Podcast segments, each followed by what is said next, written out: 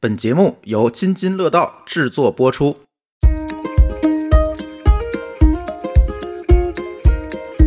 我不管他是不是真唱假唱啊，但我真的觉得五月天的现场超棒。嗯假如说我们明天要举办一场演唱会了，我今天呢提前先预录了一场，然后这次五月天出事儿以后，我就在想他有没有假唱，哇塞，太牛了！在现场就跟听 CD 一样，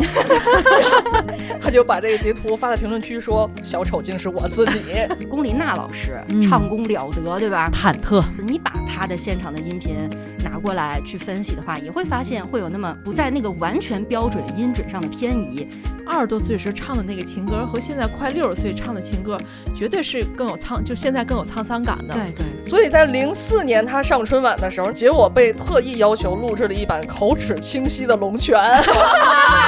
那就失去了它的味道，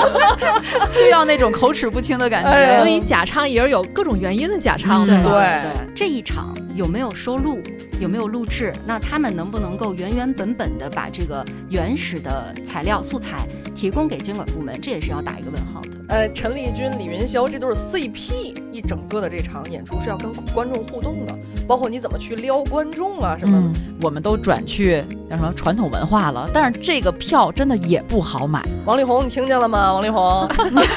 这这改不了了，改不了了。唱唱京剧，要不然咱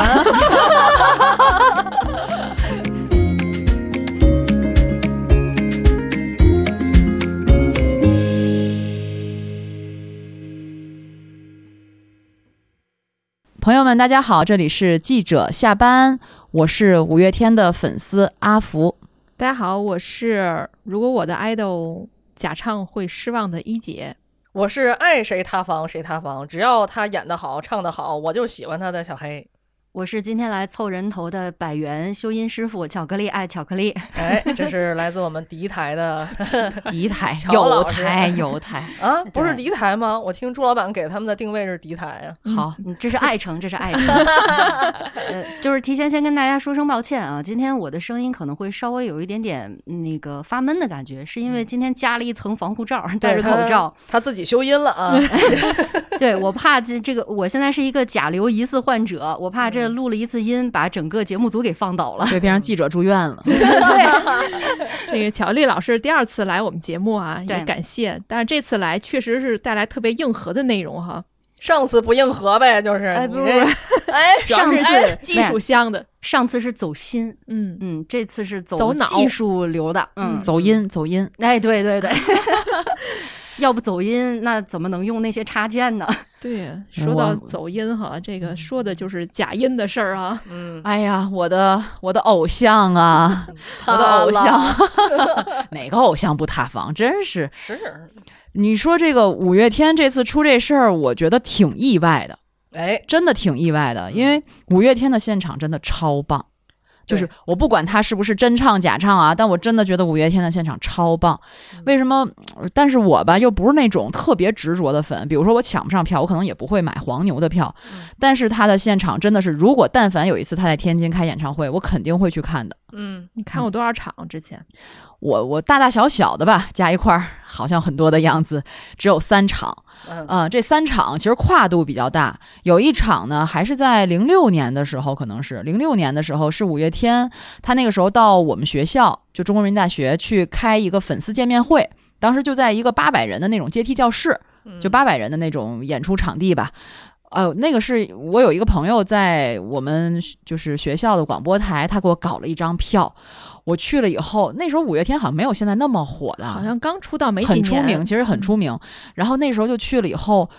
我的天呐，那现场真的把我震撼住了，他的现场真的超棒，就是而且很多歌其实还是挺耳熟能详的，就是所以你嗯都能跟着哼唱几句。来来一首，然后他那个现 场当时不搭理你完全无视，完全无视。他那现场当时就就是那个时候开始，就其实已经有他的主题了。他那个时候主题，我记得嗯所有他的粉丝，那时候会有一些粉丝到现场，粉丝都是穿着红色的衣服，应援服务是对吧？应援服。然后我当时觉得哇，好厉害！而且所有人都能跟他们齐唱，而且他现场的那种乐队的感觉，绝对是你在呃，就是这种耳机去听，你再怎么去那种特别精致的声音去听，都不如现场。嗯，其实现场真的唱走不走音不重要，重要就是那种现场的热络的感觉。嗯那你说这已经证明了当时是真唱呗？真唱真唱肯定是真唱。啊，毕竟在小剧场，他可能对对对能听出来啊。对，就我们那设设施设备虽然是还还好吧，但是应该都是真唱。嗯再后来，倒再后也未必。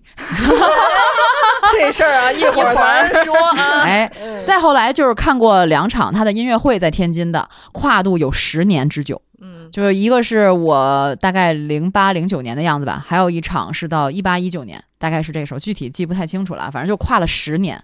就是依然是让你热血沸腾，就是你能到那种都是跟我老公一块儿去看的，那时候开始还是男朋友，到后来变成我老公了，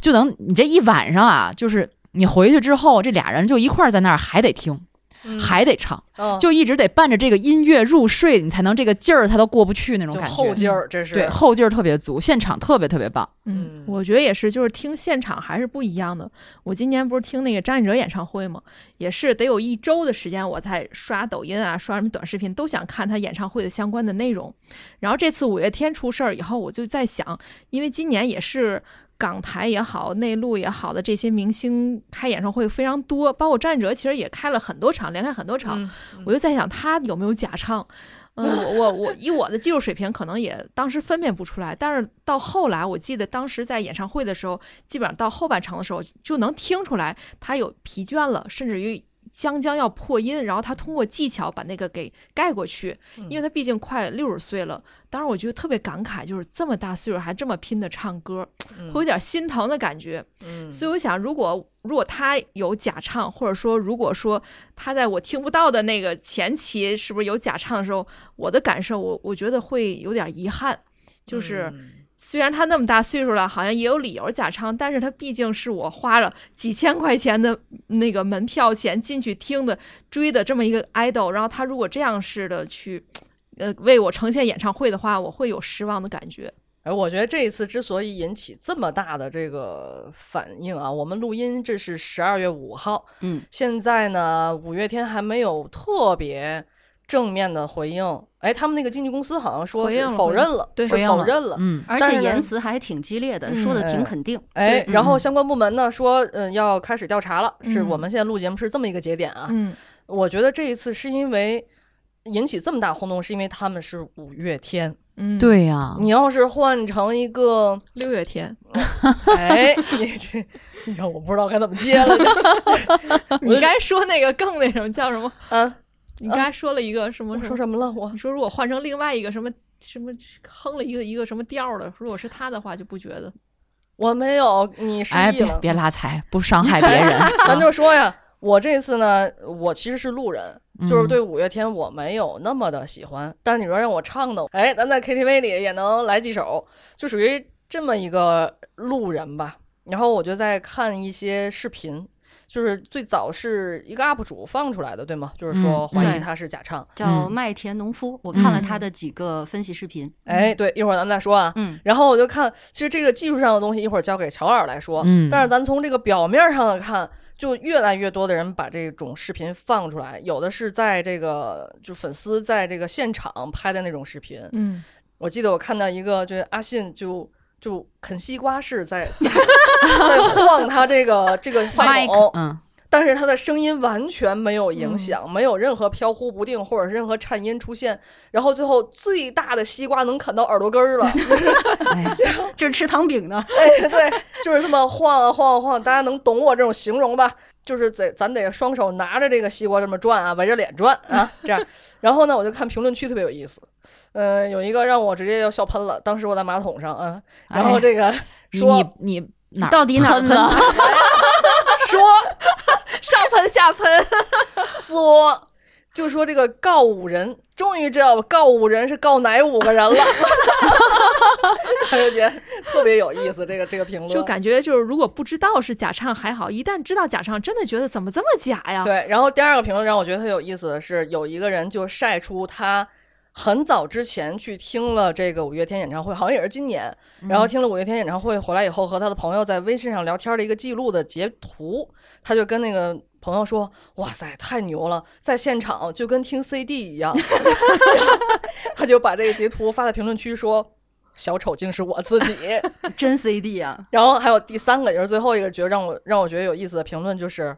伍佰绝对不会假唱， 因为伍佰根本就不唱，都是我们唱。对，交给粉丝唱。 但是五月天其实也都是大家一起唱，因为他是那个歌真的影响了很多代年轻人的成长，我觉得真的对特别励志。对就为什么觉得就是演唱会特别好，你你嗓子都肿了，你能唱完了之后，就整个一场演唱会结束之后，我嗓子肿了，嗯就是这种感觉。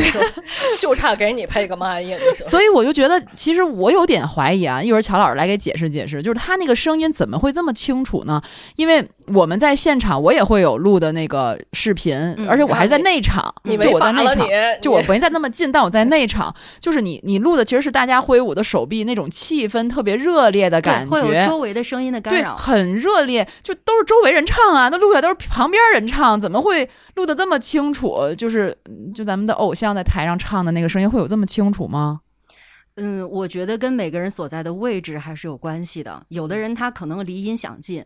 对吧？有的人呢，他身边的人实在是太过于热烈，可能收到的是周围的人合唱的声音，这个可能判断起来就会难一些。但如果说他周围相对来说大家合唱没有那么踊跃，然后呢又离音响设备比较近，他的收音设备又比较好。那这个时候，呃，录制下来的音源，如果去提取人声的话，是没有太大问题的。那耳朵嗯得什么样啊？我天，我觉得我那距离已经耳朵都不行，嗓子肿了，耳朵都听不见了。嗯，对，但是好像最早发现的还是现场的听众先发现了，对然后要求去鉴定，是吧？嗯，嗯，乔老师给说说吧，这到底是真唱假唱？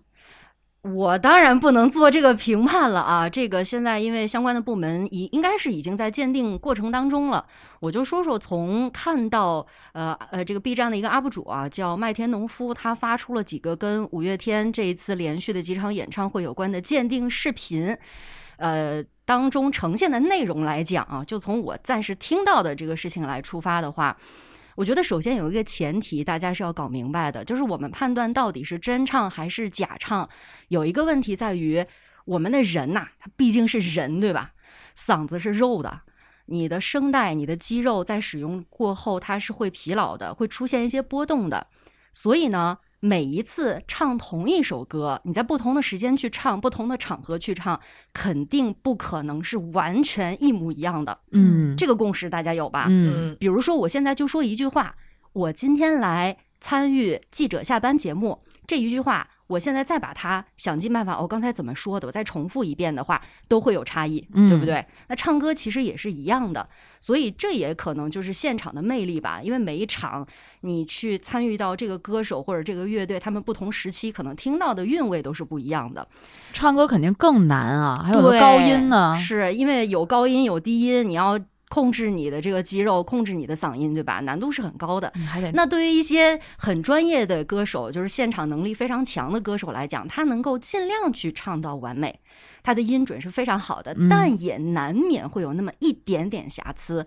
我相信大家如果再去看一下这个 UP 主以前出过的一期视频啊，他有做过对比的，就拉出来世界著名的这个男高音歌唱家帕瓦罗蒂，嗯，这是什么水准，对吧？嗯嗯，把他的现场的那个唱歌的音频拉出来的话，其实也是会有小小的不稳定的因素在里面的。嗯，那像国内咱们知道这个龚琳娜老师、嗯唱功了得，对吧？忐忑。哎，那个真的是神曲啊，很难的。她的现场也是非常棒的，但是即便如此，你把她的现场的音频拿过来去分析的话，也会发现会有那么哎一点点小小的，呃，不在那个完全标准音准上的偏移。但是可能有的时候就是那么一点点小小的偏移，会让你觉得这首歌有更多的风味儿和韵味儿的感觉。嗯，这是一个基础的大前提啊。嗯，接下来呢，我再说一下，就是这位 UP 主他鉴定的流程。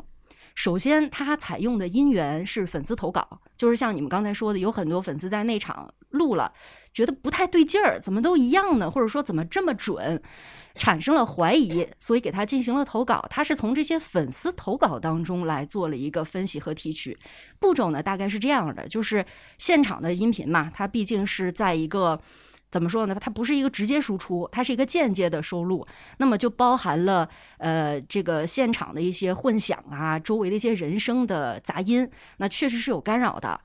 但是呢，如果相对来说收的质量还不错的话，提取中间的人声的主要部分还是不太成问题的。嗯因为现在网上有很多算法都比较精密的那种所谓的提取伴奏的软件或者插件，这个呢，它反向操作就是保留人声，嗯能有可能会有一些其他乐器的残留，但是呢，基本的人声的主干部分提取起来还是可以做到的。那么把这个人声呢，再导入到这个修音的插件里面，像这位博主用的应该是 Melody，它是一个非常知名的、使用度非常高的、很普及的一个修音的插件了。可能其他的还会使用，比如说呃 Wavestone 或者是 Auto-Tune 这哦样的。呃，大家有的时候听到那种电音歌曲啊，就是变换的特别快的那种，其实也都是用这种修音软件来制作的。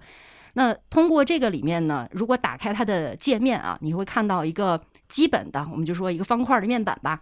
它的 x 轴就是横轴啊，是时间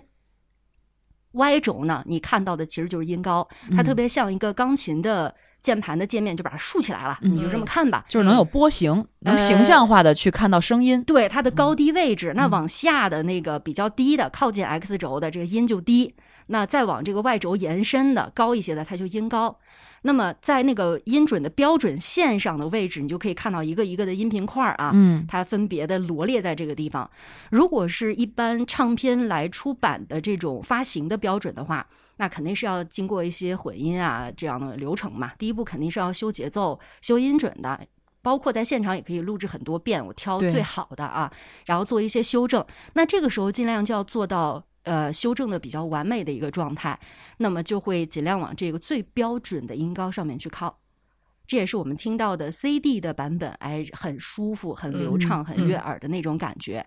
但是我说了，现场演唱你是人呐，你没有机器这样帮你去做修正，那肯定还是会出现那么一点点偏差的。那这一次判断这个是不是假唱，可能最大的这个关键的一环就是。呃，我们所谓的听到觉得有疑问的部分啊，是太标准了。嗯嗯，太完美了。太完美了。嗯，而且呢，这个完美啊，还存在两个方面，一个是它的这个可能啊，使用了 CD 的音源，嗯还有一个就是多场演唱会，你会发现没有任何的区别。嗯因为这个当中啊，其实，在演唱会操作里面，如果是假唱的话，可能会用到呃两种方式，就是一种呢，它都它都是要用这个提前预录的音源，但是这个音源也分两种，一种呢就是比较偷懒了，我直接用当年发行的 CD 的音源，我就嗯直接唱上片播音源 CD 了嗯就可以了。这是一种方法，另外一种呢，就是比如说啊，现在小黑，嗯假如说我们明天要举办一场演唱会了，嗯，我今天呢提前先预录了一场，在彩排的时候录一下，对，录一期对，就是原这来个我年轻时候也这么干过，倒是 就是 live 版嘛，对吧？那这个时候我可能修正的就不会那么的明显，嗯，保留一些现场的感觉，然后这个时候再去现场播出，这也算是预录音频，就是显得稍微高端了一点。但我觉得这样也很麻烦啊。既然明天都要唱了，干嘛今天还要录一遍？万一明天状态不好呢？对，对它能修啊，是吧？它对是啊作为一个备份，对呀，那这种情况之下呢，也容易出 bug 是在哪里？你这个音源啊，你用一场可以，嗯嗯但是如果说接下来你连开了好几场都是同一个音源，大家只要每一场的这个录音去比对，发现是一模一样的嗯，就是 bug 也出现在同样的位置，对，是这样的问题。所以就是不能懒这事儿。哎哎你你哪怕你有一个预留的备份，你每个每次开之前你都得唱一回。但不是呢懒不懒的问题。那开演唱会不就应该真唱吗？那还要对呀演唱会干嘛呀？是是是，啊咱不是说这事儿呢。你干脆就是现场预录好了，我放 CD 放那个影像不就好了嘛？哎，我还有个疑问啊，就嗯他有一段鉴定的时候，他放的是合唱，就是一个嗯告五人他们跟他们五月天合唱。对在合唱的时候，他说这个比如女生的声音是真唱，嗯，但是这个五月天的声音是假唱，嗯，这个他怎么能就是在制作的时候怎么能做出来呢？就是他在现场表演的时候，怎么是这个人真唱，然后这人假唱，这人这样这样假，这是怎么能制作出来的呢？很简单啊，就是他的人声可能是跟伴奏是一个轨的。那现场的演唱嘉宾，那个真唱的演唱嘉宾，他是跟着现场嗯的伴奏音乐走的，他听着耳返当中的声音，就他的音乐是已经录好的，哎对，嗯，就伴奏是因为大家的声音是不变的分轨的，嗯就是我有伴奏的轨道，就是各种器乐的轨道、嗯人声的轨道，但是我们的时间线是同同样的嗯在往后走。嗯，那只要我真唱的话，我把我的声音唱出来加进去就好了，我的麦克风是开嗯这着不的就跟好那了。个 KTV 里那个男女合唱一样吗？男女对唱那种一样吗？那不对就俩人同时在出声儿，或同时不出声儿，没有说一个能出一个不出的。也行，他就合到那个轨上不就完了吗？对，你就把他的人声提前预录好的当做伴奏就可以了。嗯，就相当于你就唱那女生，那男生的和背景音乐都在一起了。对，嗯连 KTV 都能做到这种技术，所以他的演奏也是录好的，呃，这个就不好说了，因为嗯演奏其实也可以表演，嗯因为之前的一些，我相信大家在网上看过很多的视频啊，就是那种翻车现场。比如说一个呃演唱演唱者吧，拿着那个器乐啊，比如说一吉吉他，在那儿跟狗挠门似的， 就是他在表演一种我在弹奏的状态，但嗯用的可能是就是直接播放的那种预录好的音频。嗯哦啊，我觉得这也所以弄假，太能啊，怎么不能？不是我，说，如果这个也是假的，我觉得我有点三观震碎 了。而且现在还有一种，呃，我觉得也是大家争论比较多的，关于假唱到底怎么去界定的问题。因为现在的很多的现场表演，它会用到一种所谓叫做半开麦的方式，就是现在这首歌儿我也是用了预录音频，不管是 CD 音源也好，还是我嗯提前录的这个 live 的音源也好，现场呢，我这个音乐。这个包括包含了人声的部分啊，我是在播放的，但同时呢，我的麦克风也是开着的，嗯，就是我的人声会叠在那个原来的声音上面去。这图什么呢？听出来吧，这声是叠的，可以听出来。如果说你的节奏上面有一些差异的时候，嗯是会听出来。但是呢，在一些节奏比较强烈的歌曲里面，比如说你的配器是那种很激烈的哈，嗯就相对来说遮盖的效应还是比较明显的。嗯这个就是什么呢？可能有的时候高音上不去，或者这个地方很难唱。那我的人声小一点的话，反正我有一个垫垫底的那个声儿，嗯哎，可以帮着我把那个整个的一个声压给拉上去，那个气氛给拉到了。嗯嗯那这个算不算假唱呢？对不对？因为我放了预录的音频，但是呢，我也开口唱了，就是我的音频，我的音量没推那么高而已。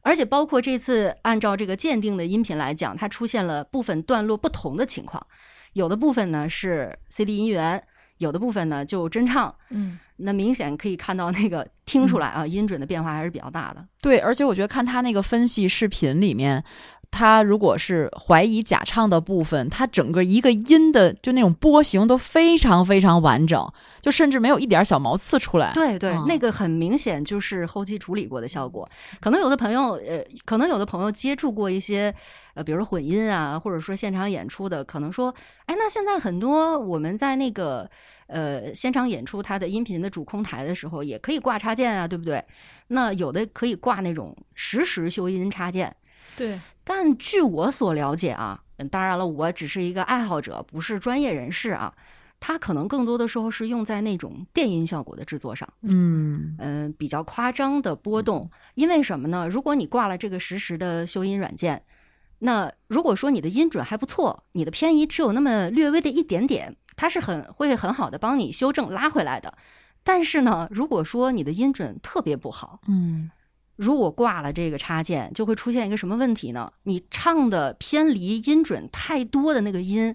它被修回来的时候听起来就电量十足，嗯，更怪了。会有对那个那个损益的，就是对电音的味儿就会很浓，嗯反而得不偿失。我有时候看就是这个假唱的一些视频啊，我当时感觉就是，哎呀，多难受啊！他对着嘴型还要表演出来，然后气儿还不能出来，就觉得多憋得慌。我我原来我就是我试过那种对口型那种，你不是说光张嘴就行，其实你得对出气的，对嗯就是你只有出气，就真的你就是不出声音，只出气息，就这样才能真正特别匹配那个假唱的效果，要不就看起来极假无比。嗯，所以也是个表演的功夫。嗯，嗯，你说把这个功夫用到真的完善自己的演唱技能上面，该多好啊！哎呀，不过这件事儿真的挺震动的，嗯尤其今年演唱会这么多，这么火爆，太震动了。其实你知道，我刚听这个的时候，我作为一个粉丝，你知道吗？呃，我还是有点理解。一开始，我觉得毕竟阿信岁数也不小了，七五的，啊我查了一下，四十七。嗯对对啊，呀，就连续唱那么多场，可能真的体力会很辛苦，因为他们的现场是非常非常火爆，就非常非常火热的，他需要不停的跳、唱、到处跑，然后可能还要跟大家就是互动，然后还有声嘶力竭，有一些有一些段落，还有声嘶力竭的去唱，可能真的对人消耗很大。你还挺理解他们的是吧？ 某种程度上，我当时就想，哎，他是不是因为年龄大了，所以他太辛苦了，所以他要用这种方式？但是当然，你要深究的话，我觉得这事儿没法理解呀，这不就属于欺骗吗？对啊，你可以不唱，嗯，那张信哲都快六十岁了，然后我刚才小丽老师也说，这个会有一些就是唱的时候，随着不同的年龄，对吧？不同嗯场景，它会有点变化。我现在觉得确实是他二十多岁时唱的那个情歌，和现在快六十岁唱的情歌，绝对是更有沧，就现在更有沧桑感的。，对对，就这个东西是装不出来的。嗯，即使他音准已经很高，而且已经很不容易唱到那个位置，而且他的那个嗓音也其实听起来变化不那么大，但是那个味道真的是不一样的。对他唱的是一种情感嗯在里面流动，不只是你唱的准不准的问题嗯了。对，但其实这个说起假唱，倒也不新鲜啊。咱们对平时看那么多，尤其是呃中央台的一些节目，某些大型晚会，对不不，平时的一些节目也都是假唱，我觉啊得。对，包括咱们采访时有一些活动的开场也是嗯假唱，就是很明显就是假唱，而且确实是他们自己唱完之后录好的。包括我看过一些知名的这个歌星，他去那儿也是提前录好之后去摆摆动作，但你并不会觉得愤怒 或者是三观崩塌，对吧？但是这个当中其实就有一个最重要的问题，钱。嗯，对你，这个演出到底是不是营业性质？我觉得这就决定了怎么去看待假唱这件事情，或者说大家的观感会怎么样。嗯，因为作为消费者，你如果说被欺骗了的话，那肯定是你这个提供方、演出提供方，对吧？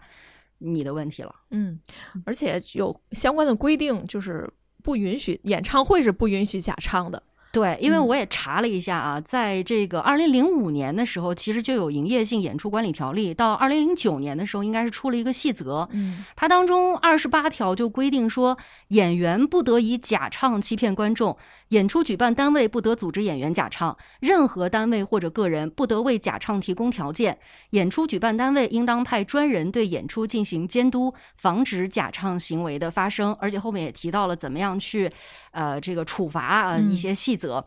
那在其实今年九月，呃，今年年初的时候，呃，文旅部其实也出了一个，呃，应该说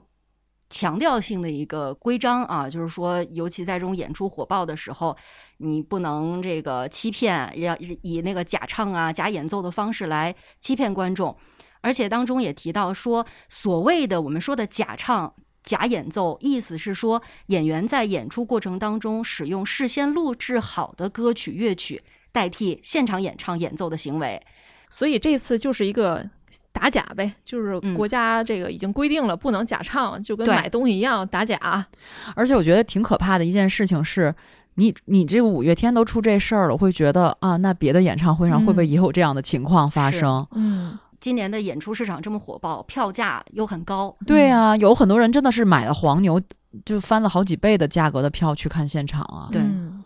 哎呀，这么一看，其实我的另一个偶像周杰伦忘词儿啊什么的，噜噜唱，我觉得这已经不算什么了，好像至少他他是真 唱。真唱，嗯。但是现在吧，至少到现在为止，他们还很嘴硬。对，这是让我挺想不到的，就是。当然我我其实昨天还在想这件事儿怎么能够危及公关，其实怎么危及公关，他们都是一个非常让人下头的一件事儿。理亏嗯呀、对，就理亏，但是没有想到他还能这么嘴硬，这是我想不到的。哎，你就说这个五月天要是像当年大张伟一样去去选择就好了。大张伟呢是上的二零一四年的春晚，这个一会儿咱再说春晚啊。就二零一四年的春晚呢，有一些是假唱，有一些呢是真唱。然后当时说这个大张伟啊是假唱，为什么敢这么确凿呢？因为他后来他自己承认了，因为当时就有很多人质疑说那你是不是假唱？然后他说的是。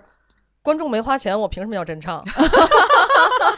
也挺有道理。对，而且这对个春晚假唱好像是众所周知，因为它要保证直播时的安全性。对，不嗯说到这个春晚啊，就是春晚呢，我查了查，它是分阶段的，嗯，它有的有的时候真，有的时候假，有的是两掺。嗯，啊，我记得有一年好像就是全真唱，后来翻车了。对对你哎对，看啊，最早最早八三年春晚开始嘛，嗯，八三年到九三年都是假唱，哦，嗯整个这十年春晚全是假唱。效果好呗，然后呢，从这个九四年到九六年呢，就开始有真唱试水的阶段了。嗯真唱试水的阶段，当时啊，说是这个九四年，尤其是那年的春晚是真唱，并且是连这个伴奏带都舍弃了，用的是现场乐队的伴奏。哦，但那个时候，这算是非常有艺术追求的。嗯然后呢，当时呢，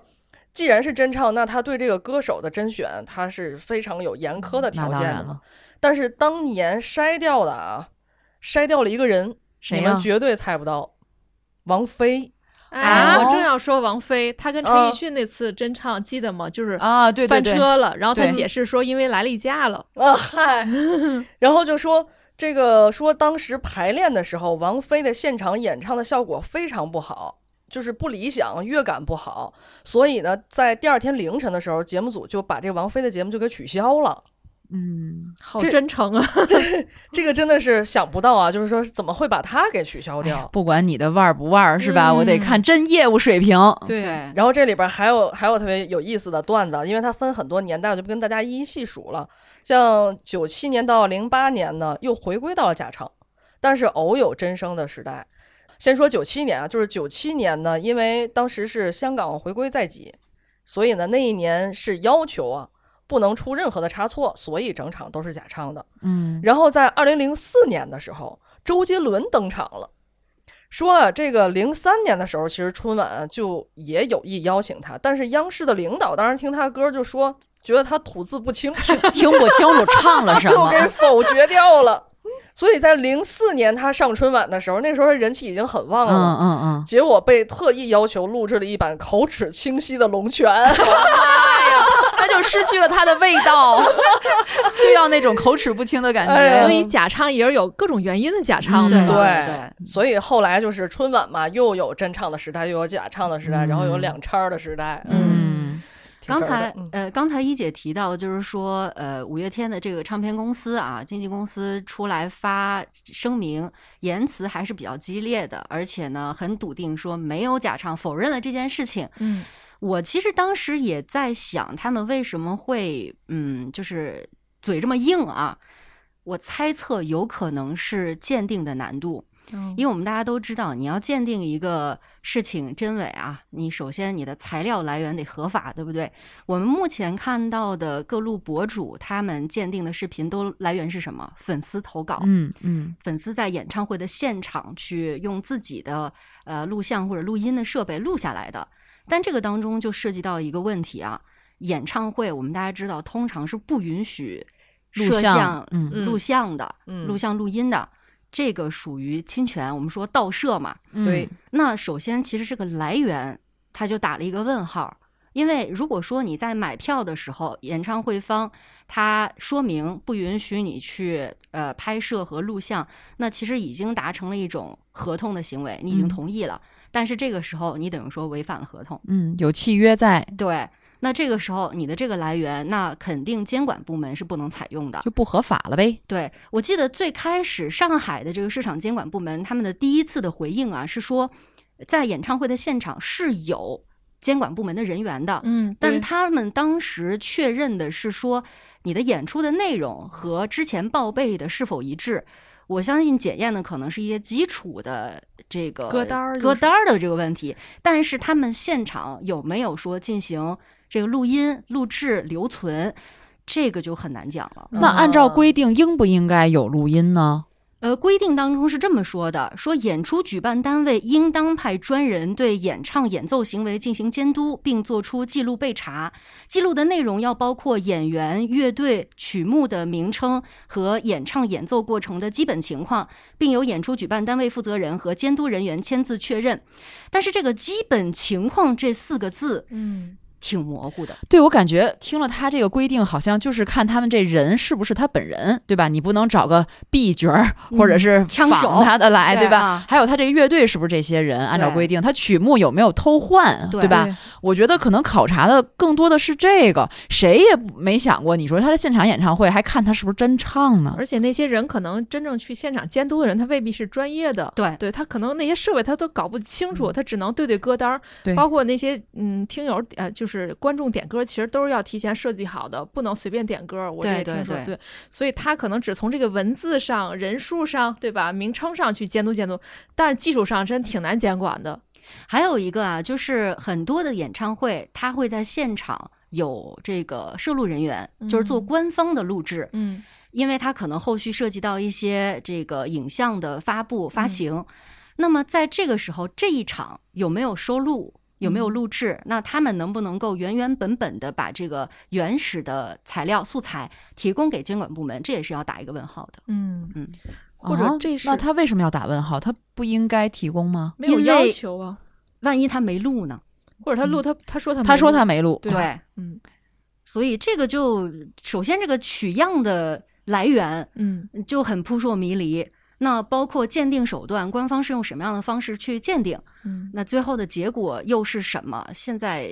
在我们这个录制的节点吧，还都是问号。嗯哎呀，我觉得这个现在我们在等待这个调查的结果啊，不知道会调查多长时间。但是现在网上可是打开了 啊天天热搜啊。啊！然后我觉得大家有一个愤怒点是什么呢？你们还应该肯定还记得，就是听我们剧友下班的老听友肯定记得，我们在今年五月份左右好像曾经聊过一次五月天，当时说的是演出市场的火爆，抢票嘛，想的就是五月天的“好好好好好好好想见到你” 那个哈，这么想见着你，见着你你就这样对我，就 为了就为了我都没见抢到着。你看，嗯，见到五月天，当时为了，然后就是黄牛票对吧，炒的不要不要的，再加上还有一些内部的一些什么渠道，当时咱们那个小助手，嗯咱津津乐道小助手也是在这儿说了半天嘛，嗯，就是我跨过了千山万水。我花了那么多的价钱，我终于见到你了，结果你给我播 CD，嗯对呀、就是我拍桌子那一刻的心情。但是还有不少人还在支持，嗯，甚至于说，哎，你们都别去才好呢，票票就好买了。嘿，哎，我我还是有点儿能理解 的，呃有点儿能理解，就是就是我们家孩子哪儿看都好，是吧？啊，，不不不不嗯不，我首先咱们从这个共，咱从嗯，你站在对方的角度去考虑一下吧。这个阿信也不小了，四十七了，对吗？你就说咱，我今年三十四岁，我已经三年没进过 KTV 了。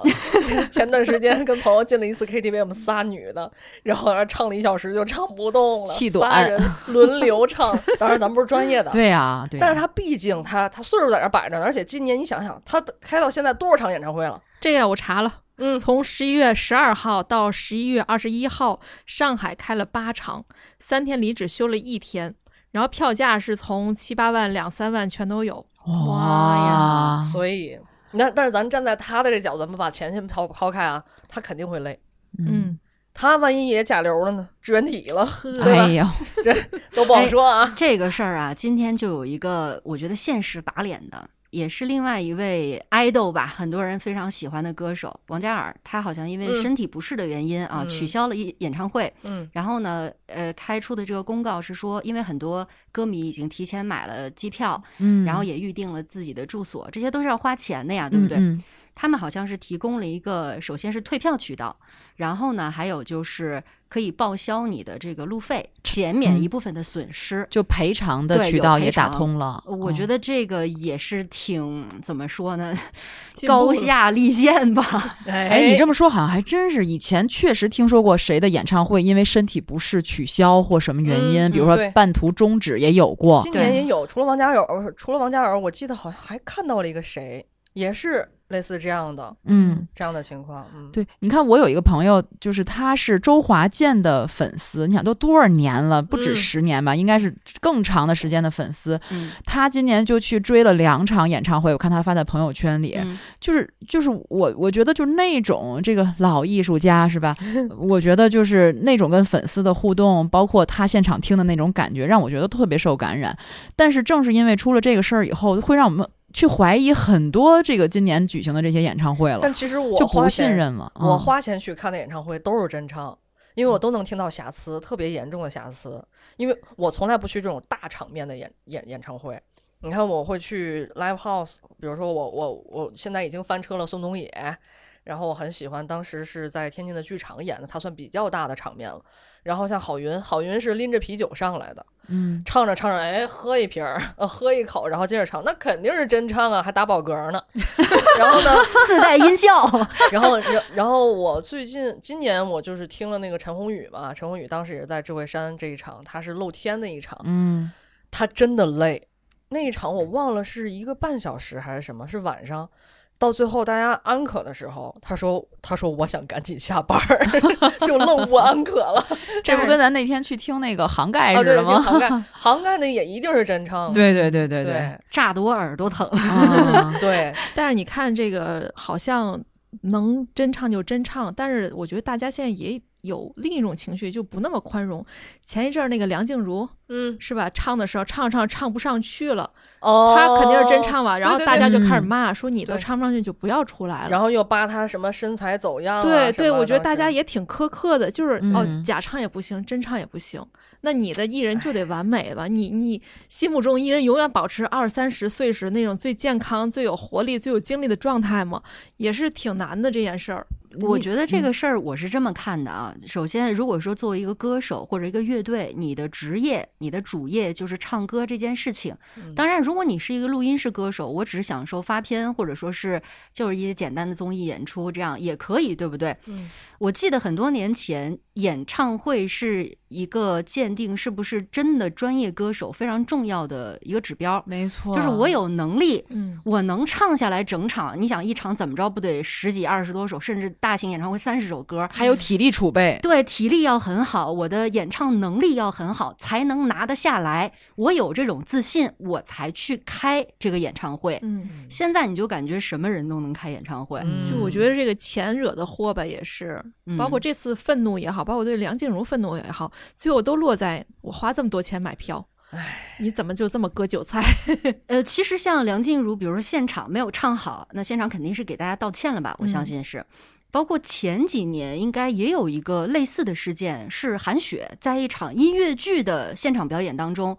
因为她身体不适，当时是用了预录的音频。嗯哦，之后呢，也向大家说明了说这一场，哎，我身体不好用的预录，大家也非常的愤怒。那这个时候你怎么办？大家来看就是看现场的，那既然嗯你都卖票了，那只能就是说开通退票的通道，并且有一定的补偿。你嗯不能说我花了钱，我买的是，我觉得还是货不对版的问题吧。你不能挂羊头卖狗肉，对不对？对，这就是七天无理由了，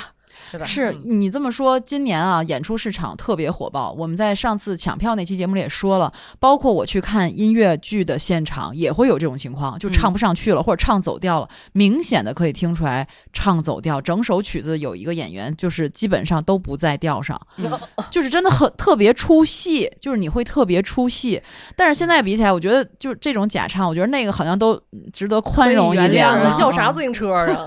真的，我们难道真的要不停的降低标准吗？哎，我记得刘德华今年好像也在某一次演唱会上就是道歉，说自己状态不好啊什么的。可能大家今年都很累吧，嗯。别办那么多场了，出几个精品不好这吗？还不好抢呢，你还想怎么着？我觉得这也是一种矛盾吧，就是供需也不平衡。但是呢，这个供应吧，这一上来呢，那毕竟是人的这个生理上、精神上也都是有极嗯限的。对你来例假不可能让他憋回去， 对他就真来例假，他他就是状态不好，他就是没底气，你怎么弄呢？对吧？嗯，真但闹但是肚子我真的五觉月得天来例假了是吧？ 每个月总有那么几天。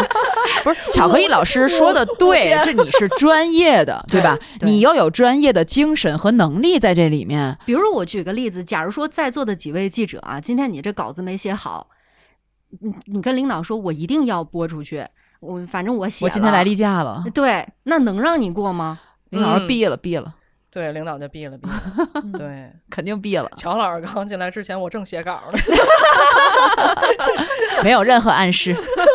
就是我觉得很多时候，如果把它当做一种职业来看待的话，很多问题可能就简单一点了。嗯它没有那么多情绪因素在里面了。嗯，就是，但但其实这件事儿，我觉得已经不光是职业了，甚至于说这个人的真诚与否、道德啊、欺骗啊，就这方面了。嗯，而且这几年真的是太多人翻车了，让大家对这么大名鼎鼎的偶像啊、这些明星的光环褪去的太多了。哎，但我是觉得，恰恰是因为这么多人翻车了，所以我会现在越来越淡定。就是那种什么感受呢？你们还记得从二零二零年开始，疫情开始的时候，然后世界就开始出现各种各样的莫名其妙的一些新闻就会出现。然后一开始大家还说啊，武汉封城了啊，美国怎么又那样了啊，这么魔幻，二零二零这么魔幻。然后你发展到现在，大家就嗯， 那不是很难很正常啊，这不是有关什么键是魔幻他作妖的花样还不一样呢。对呀、然后所以咱就小到这些明星塌房什么啊，他也塌了啊，他怎么也进去了，他也踩缝纫机了。然后现在就是给我感觉谁塌我都能接受。嗯，就我觉好得也是一种回归吧嗯。以前可能有的时候大家确实是太神话一些 idol 了，哎，把多余的自己的寄托都投射在这个人身上，那就有不合乎实际的期待出现。我觉得嗯还有一个年龄问题，刚刚我们也在说，就是当你是少女的时候，对啊你就是对那个哎你那少男也算吧，应该对，少男少女就是就是比较青春的那个时候，对你你更会把对方这个偶像把他完美化，对，他是一个不容置疑的完美的人，嗯对，投射出去。这就跟搞对象似的。对。你一上来你就看这人好，你觉得他放屁都是香的，哎 呦，咱就这么俗吗？你就是说，你就是倍儿喜欢倍儿喜欢他，但是你跟他接触时间长了，你可能慢慢了解他了以后，然后你就突然之间你就不喜欢他了。 你方便你放下 他，他也放是屁臭也 的， 你看啊，咱聊聊回来，咱都年轻过。嗯我虽然没追过五月天，但是我也追过那谁余文乐。嗯，渣男，那会儿，哎，你看现在一姐说我就不生气了，是吧？我就不生气了。 就捋不 起来袖子了。 当年也是饭圈女孩儿是吧？没少出去吵架去。呃，小的时候，差不多十四五岁的时候开始喜欢余文乐，一直喜欢到现在。嗯那会儿人还小鲜小鲜肉呢，那会儿演的《爱情白皮书》，我现在在看的《爱情白皮书》，渣男， 生破角色这是。当时看的时候，哇哇，纯情！我喜欢他到什么程度呢？你们知道我养狗吗？我那嗯狗是刚上班第一个月发工资，我就买这狗了。当时我就给它起起名叫可乐。为什么叫可乐呢？可口可乐吗？因为余文乐的粉丝叫可乐，哦，是这么着呀？对粉丝，你在内涵些什么？ 你在骂 谁？不是不是不是，这高级黑呀，这是不不不，没那意思啊。 然后呢，这个我我那狗是奶油色的拉布拉多。然后我牵出去以后，我就觉得我这特别有艺术感，你知道吗？就是哎可乐这名字。 然后后来发现满满大街的可乐， 人尤家其真可乐是黑狗才叫可乐，哦。我这色儿的一般叫奶油，哦，雪碧似 啊或的，者还有叫芬达 的。哎呀，然后我突然之间我就觉得特别下头，这名儿起的实在是烂大街了。就是你看，呃，当年的小鲜肉现在也发展成了六叔了，嗯，六叔。但他挺多负面新闻的。嗯，不不不不在乎，咱就看不开了在已经乎，爱爱怎么他怎么 他，为那你不是在说乎的是什么？我就是喜欢他当年的演技，就是他演那个啊那种那种纠结，就那种那种特别拧巴那种感觉。嗯那其实他喜欢的并不是当年的余文乐，而是当年喜欢余文乐的自己的感觉。啊不不，我哎还是喜欢当年的余文乐。 他选那个角色，嗯我现在总回看《无间道》，我看了无数遍了。然后还有他演那《头文字 D》里面那钟礼义，那是我最喜欢的那种类型，比如说嗯小胡子，就是那种痞帅型的。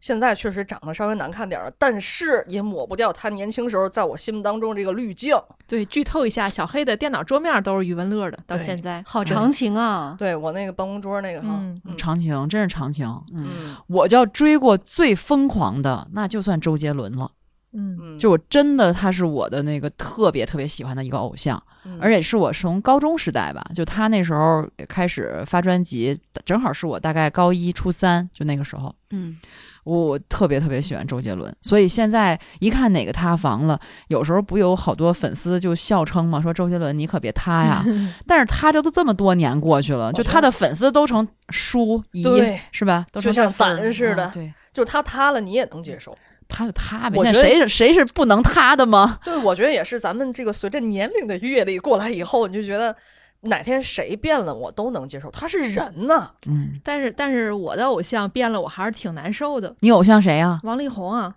哎呀，你 知道我我在这个少女时代啊，她的歌好听是一方面，关键是我曾经看过她的这个采访，就说她这个人，她是一个对音乐特别执着人。她第一喜欢音乐，第二喜欢篮球，所以她的房间里特别简单，只有吉他和钢琴和篮球。这人设凹的，，对我当时就觉得，哎呦，好棒啊，这么有才，然后这么的单纯，拉倒吧，还不是因为长得帅。 啊，但又长得帅，这 嗯太完美。而且呃，特别巧的是，我曾经采访过一个阿姨，一个台湾阿姨，她和王力宏的妈妈认识，嗯说她就说王力宏特别有家教，因为他们家也是个大家族嘛那种，她认识他们家也给她形容特别好。哎，我当时就觉得好棒，我好喜欢他。结果到这个他的这个前妻李李亮雷把他揭露的。就是从头到尾体无完肤的，哎呦，我嗯当时觉得好失望，就让我真的是很难受。就是觉得我就从小喜欢的这么一个完美的人，突然就塌了，而且是塌的这么的惨，嗯就是从一天一地，他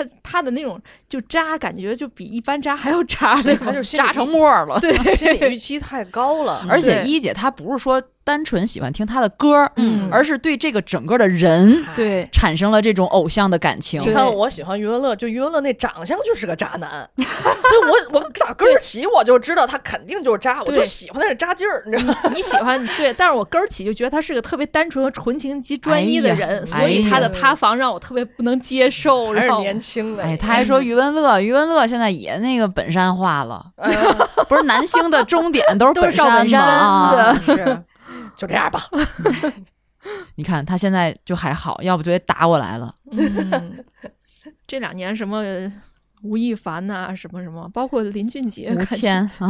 对最近好像也要林塌的样林子。俊杰怎么了？就他那个不发了一个呃，比别人拍了一个他跳舞的一个视频，是他花四百万在韩国的学的一段舞，结果发了之后呢，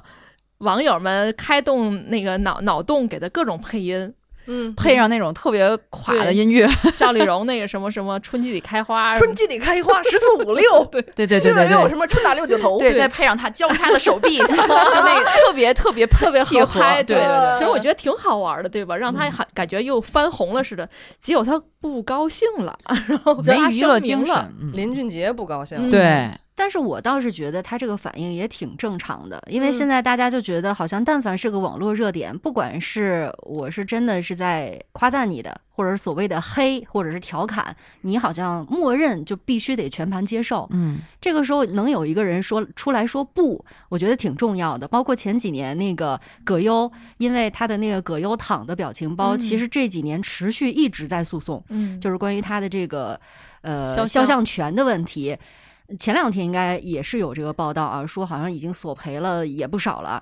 那这种情况之下，我觉得就是不惯着，有一种不嗯惯着的感觉，就是你这样玩儿。呃是你的这个行为，你的选择，但是我可以有说不的权利。嗯，我觉得这个边界感还是要有一些的吧。嗯对，，他的原文好像说的是不好玩、嗯，不尊重，嗯，嗯。哦，但是我又觉得他本身就是娱乐圈儿嘛，他进了这个圈儿，尤其是拿他作品，并不是拿他私生活，拿他作品来去再次二次创作，我觉得本身他并不是违法，就从法律层面没有问题。有嗯，他有那个著作权的问题，如还有果肖像如果权的问题。对，如果他用这盈利的话，是有这个问题的。但是哦网友好自像己发着玩儿的话，好像还好。没有，好像也嗯有关于著作权和肖像权的问题，那就是是看他自己是不是主张嘛。嗯因为自己他本身觉得这样不合适，嗯，那我觉得是该给人家说不的 权利。林俊嗯杰说：“我花这么多钱，你就春季里开花，你太扎心了。嗯当然，你也可以说，哎，你这人怎么开不起玩笑？嗯，我觉得这句话大家是不是理解起来就很好了？有的时候别人开的玩笑，所谓的玩笑，你真的不喜欢。我觉得主要是因所为以他们在娱乐圈里，对，嗯就感觉你就应该有娱乐精神。，嗯对，就这个边边界在哪儿，只是没有一个明确的规定。你但对，凡换一个体育圈里的明星，嗯大家都能理解他的不高兴。嗯， 哎，包括很多明星，他被嘲笑之后，他自己也会自嘲。对嗯什么关晓彤那个什么你叉叉 什么，他自己也跳对对那个对舞吧？对对，他对这边界比较模糊。对对对，还是有个对比，嗯人就觉得你玩不起。对，尤其现在这个时代，全民娱乐、全民短视频，就觉得好像没有这么清晰的去去去规定你怎么能做，怎么不能做。嗯，哎，我就觉得我们就是认认真真的去享受一场演出，真的越来越难了。对，嗯它有很多附加的因素在里面。首先，你抢票的时候，经济因素就得考虑。对，嗯，你到了现场之后呢，呃，这个同行的人，你们的旅程是不是愉快，对吧？有的时候粉丝之间可能还会产生一些不太愉快的事情。嗯那包括现场你的所谓的这个正主啊，他的表现怎么样，那又是一道坎儿啊。嗯，一场完美的演出，其实现在有很多决定因素哈。嗯，哎，我不知道你们平时看过京剧什么这种传统艺术吗？我从来不看，我以前就不认为我会喜欢这种东西。我看过京剧的现场，嗯，就是你会觉得，就我有有一次我乱入了啊，乱入一个京剧的现场，就是，呃，都是中老年，其实主要以老年的观众为主，嗯，就是在天津有一个中国大戏院吧，大剧院，大哎戏院大戏院在嗯劝业场那边，嗯呃，当时就是那些人都特别认真，没有人没有什么人迟到。就以往你要是看个什么大型的演出啊、音乐剧等等，还会偶尔会有人迟到，但真的没有人迟到。那些老人他们都到的很早，而且好像就是那些角儿吧。咱不认识，人家都认识，而且他们都特别真诚的去给他鼓与呼，就这种感觉，就是他们唱好了一个唱段，而且你在现场，这个京剧也是一定要看现场，得叫好儿，而且这个京剧为什么看现场？我小的时候，我姥爷总给我听京剧，老在电视戏曲频道给我看讲这戏曲故事。嗯，哎呀，我就觉得太没意思了，太唱慢的了什么了，听不懂啊。对，嗯但是我觉得唱看现场真的不一样，这就跟我第一次看五月天现场一样，也被震撼住了。人家京剧现场也这么精彩，就唱念做打嘛，就他那个动作一起来一起放，那是真功夫呀。我告诉你啊，我这现场在家看，我妈是京剧爱好者。哦啊我小时候，我妈就因为我妈唱这京剧，我才不喜欢听京剧的。反正我是在现场看了之后，我觉得哇，真的那个唱腔就是那个声儿，它是没有没有做，肯定是没有作假的，都是那些配乐不得都是现场配的吗？对那个戏曲然后他那个动作一招一式一个定格儿，然后这种眼神的这种传递，就真的特别精彩。你再加上周围这些老观众给他叫好，然后你一下子就被带入那个气氛里面去了。哎，你说这个啊，我最近我是从来就不喜欢传统的戏曲类，但是我最近对谁就是被谁圈粉了呢？有个叫陈丽君的，你们知道吗？嗯，嗯，老公姐，呃，陈丽君、李云霄，这都是 CP，还得是哦 CP，、就是他们是浙江省小百花戏剧团的，好像是。我那我不知道我说的准不准确啊。然后呢，嗯，他们这个演那个叫《新龙门客栈》演火的，就是实际上是在视频平台上火的。这陈丽君，你还真别说，她扮上相以后真帅，老公姐嘛，特别会撩。嗯，特别的，哎，对，然后就现场就炸了，然后我就当时是我有一个朋友在抖音上，他转给我看的，我一看，哎，我说这还真挺有意思，而且你一看他是一个年轻人，首先，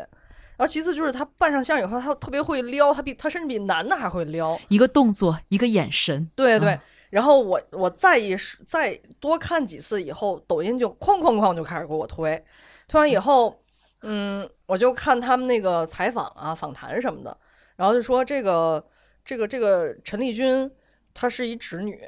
然后她首先她澄清她是一直女，其次呢就是她跟她这个搭档李云霄他们俩是同学，对嗯，呃原来是同学。然后这个陈丽君原来是唱花旦的，然后后来让她的老师改成了小生，而李云霄原来是小生，改成了花旦，说他因为哦他唱小生太娘了。哦，其实这俩人他们卸了妆以后，李云霄比那个陈丽君确实要漂亮的多，但是陈丽君她卸了妆以后，我觉得反而没有那感觉了。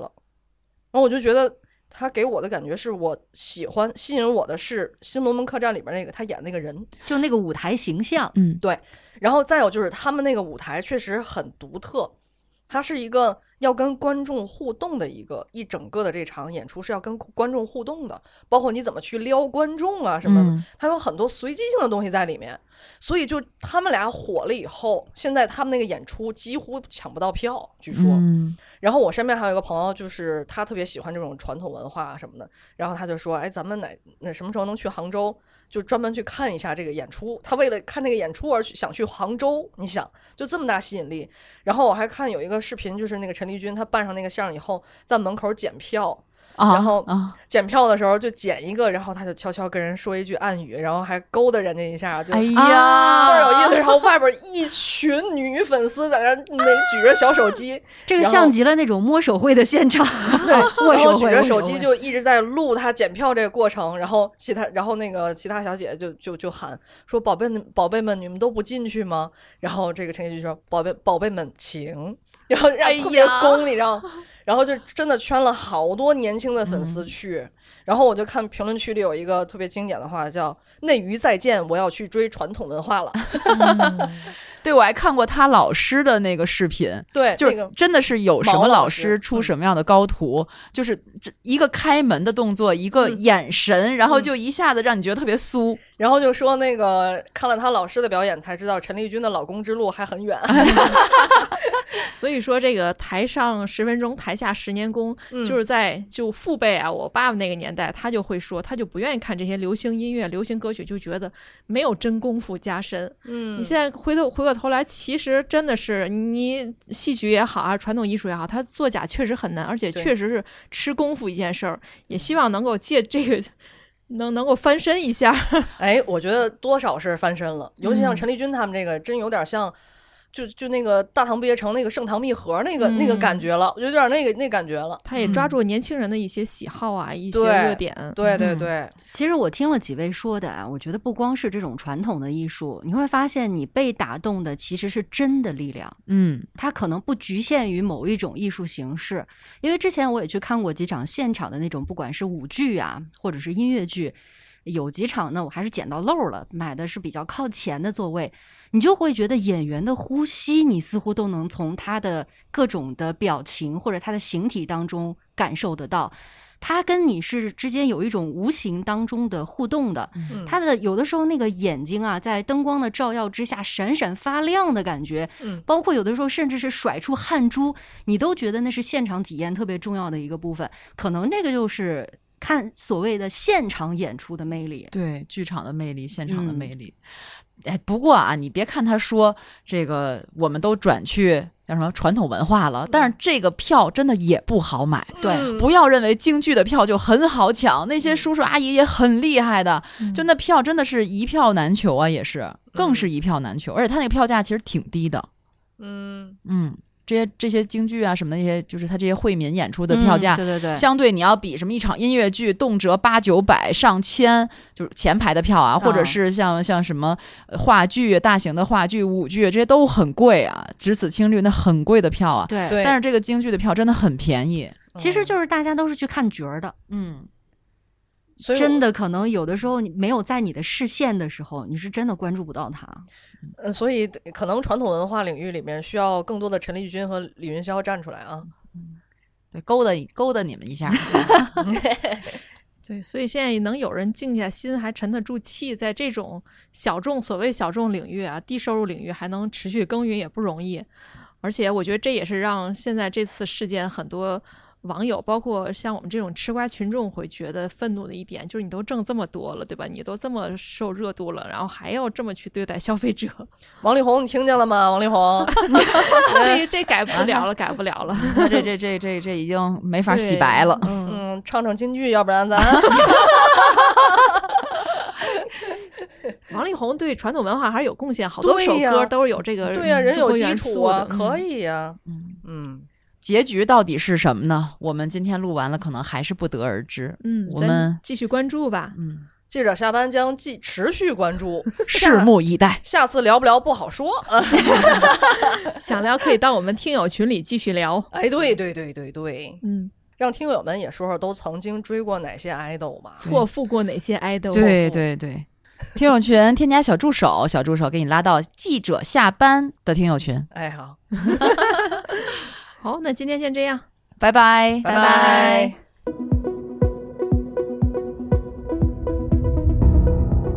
感谢您收听本期节目。本期播客节目由津津乐道制作播出。你也可以在我们的官网 d a o 点 f m 找到我们的更多内容作品。如果您喜欢我们的节目，欢迎在微信、微博、朋友圈等社交媒体转发分享。您的分享对我们而言十分重要。如果您希望与我们互动，可以关注我们的微信公众号“津津乐道播客”，天津的津，欢乐的乐，道路的道。在关注后按提示操作，即可加入我们的听友社群。